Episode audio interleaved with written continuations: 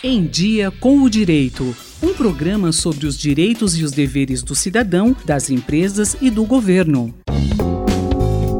No podcast Em Dia com o Direito desta semana, trazemos a Ana Luísa Pereira, que é aluna da Faculdade de Direito da USP em Ribeirão Preto, para falarmos um pouco sobre regime de bens assunto que interessa especialmente a todos que pretendem firmar ou estão em uma união estável ou casamento. Ana, o que é regime de bens? O regime de bens ele é um conceito de natureza jurídica que diz sobre a disposição dos bens de um casal.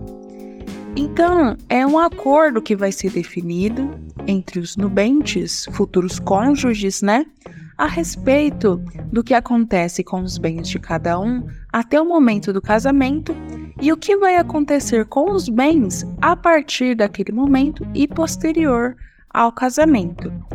Então é bom que seja estabelecido esse acordo, porque normalmente quando as pessoas vão se casar, elas podem ter dívidas ou elas podem já ter patrimônios. Então é bom que seja estabelecido o que vai acontecer com os bens de cada um. Quais os tipos de regimes de bens e quais são as suas características? Na comunhão parcial de bens, os bens anteriores à união, eles seguem sendo propriedade individual de cada cônjuge. E os bens adquiridos após o casamento ou a união estável serão comuns ao casal.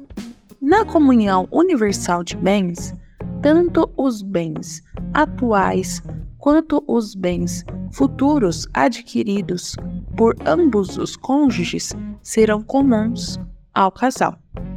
O regime de separação de bens, para a autora Maria Helena Diniz, é aquele em que cada consorte conserva com exclusividade o domínio, a posse e a administração de seus bens presentes e futuros e a responsabilidade pelos débitos anteriores e posteriores ao casamento.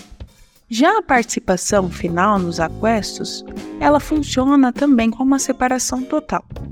Porém, se houver dissolução do casamento, os bens vão ser partilhados entre os cônjuges. Vale abordar ainda que a dissolução dos regimes normalmente se dá por algum dos critérios, como a morte de um dos cônjuges, a separação, o divórcio, a nulidade ou a anulação do casamento. Falando agora sobre dois conceitos importantes o que é a vênia conjugal e o que é o pacto antinupcial? Bom, é relevante falarmos também sobre dois conceitos importantes, que é a vênia conjugal e o pacto antinupcial.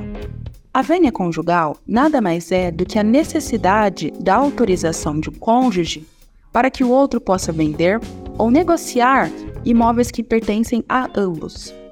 Ela ocorre em regimes em que o patrimônio é dividido ou seja, na comunhão parcial de bens, na comunhão universal dos bens e na participação final nos aquestos. Já o pacto antinupcial consiste na solenidade de firmar em cartório o tipo de regime que será adotado após o casamento. Por isso que ele é chamado de pacto antinupcial.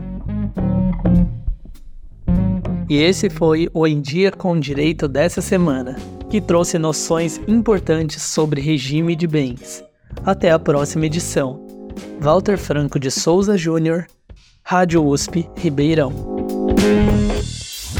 Em Dia com o Direito, um programa da Faculdade de Direito da USP Ribeirão, coordenação do professor Nuno Coelho. Sugestões de temas ou críticas, e-mail em diacomdireito@usp.br.